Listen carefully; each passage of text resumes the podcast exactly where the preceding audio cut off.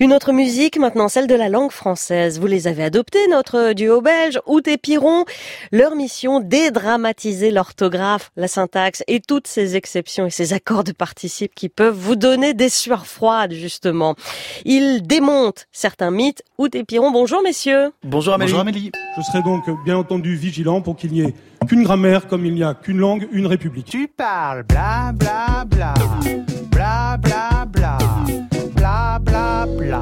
Bonjour à tous. Alors là, on vient d'entendre Jean-Michel Blanquer à l'Assemblée nationale. Il n'y a qu'une grammaire comme il n'y a qu'une langue, une république. Ça claque, rien à dire. Hein. Oui, et cette phrase, il l'assume. Il en est fier même, puisqu'il l'a mise dans la foulée sur Twitter. Ce qui a donné lieu à une de mes réponses préférées de tous les temps par un certain Shiny Bagé, qui lui répond Yo, je suis linguiste, c'est faux. Bisous. Même si on sait qu'on n'arrivera jamais à la cheville de cette réponse parfaite, on voulait juste essayer de vous expliquer rapidement pourquoi tout est faux dans cette affirmation du ministre de l'Éducation nationale. D'abord, il n'y aurait qu'une grammaire. C'est faux. À l'école, au 19e siècle, il y a d'abord eu celle de Lomont, puis celle de Noël et Chapsal, avant celle de Grevis. Il y a aussi la grammaire critique de Wilmey, la grammaire méthodique de Rigel, Pella et Rioul. En fait, il y a presque autant de grammaire que de grammairiens.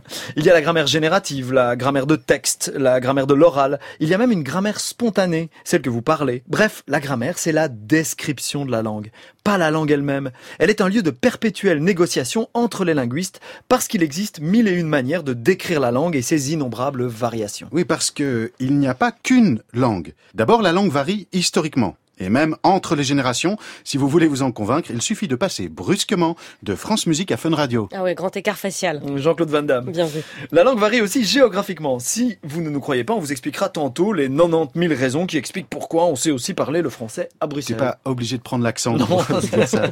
Bon, la langue varie, euh, enfin et surtout, sociologiquement. On ne parle pas la même langue au PMU de Roubaix qu'à l'hippodrome de Deauville. La langue française peut être maternelle, seconde, véhiculaire, officielle, d'enseignement et aussi nationale. Le lien entre langue et nation remonte à la terreur. Au début, la Révolution respecte le multilinguisme. On traduit les lois et les décrets dans les langues régionales. La Révolution est aussi un formidable lieu de création linguistique. On invente des mots, on change le calendrier, on s'appelle citoyen. Pourtant, à partir de 1794, 1794, on passe à l'idéologie de l'unilinguisme national radical. Cette idée est réactivée fin 19e avec la montée des nationalismes. Pourtant, ce n'est qu'en 1992, 1992, si vous voulez, que des députés RPR vont réussir à la faire inscrire dans la Constitution. Le français est la langue de la République. Bon, on se permettra juste de rappeler que la Belgique est une monarchie constitutionnelle, la Suisse une confédération et que le Québec appartient toujours à la couronne d'Angleterre. Du coup, ça a un peu gueulé à l'époque et la France a judicieusement inversé la phrase et noté la langue de la République est le français. L'idée qu'une langue puisse correspondre à un territoire national est en réalité un mythe. Les langues ne sont pas délimitées par les frontières. Il y a pratiquement autant de gens qui parlent grec en Australie qu'à Athènes.